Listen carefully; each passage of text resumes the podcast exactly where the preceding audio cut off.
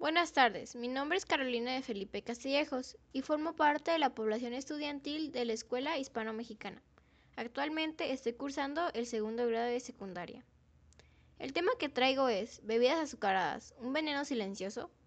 Pues bien, el tema del azúcar se ha convertido en uno de los temas más comentados a nivel mundial, ya que los estudios han arrojado resultados muy preocupantes. En el caso específico de las bebidas azucaradas, por ejemplo, refrescos, bebidas azucaradas de té o café, bebidas energéticas, jugos, etc., tienen grandes cantidades de calorías, pero muy poco o nulo valor nutricional.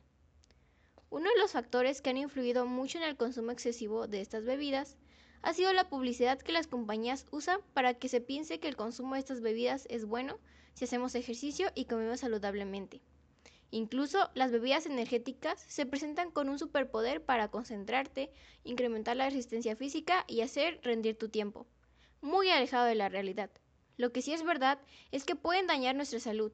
Tan solo con solo una bebida azucarada puede superar el límite diario recomendado de calorías provenientes de azúcares añadidos.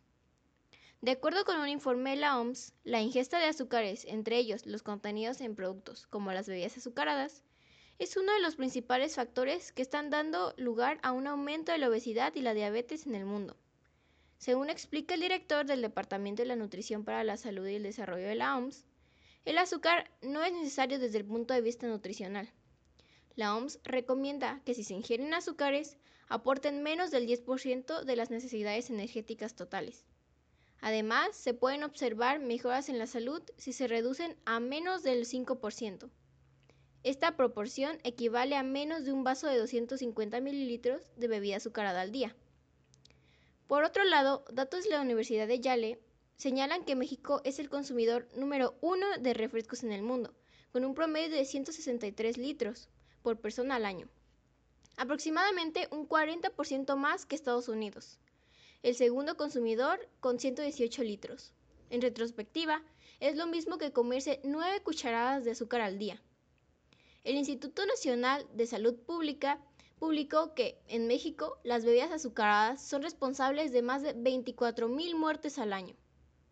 El gobierno mexicano ha intentado frenar el consumo de esas bebidas siguiendo medidas como etiquetado especial e incluso un impuesto especial a bebidas calóricas. Sin embargo, no ha sido suficiente.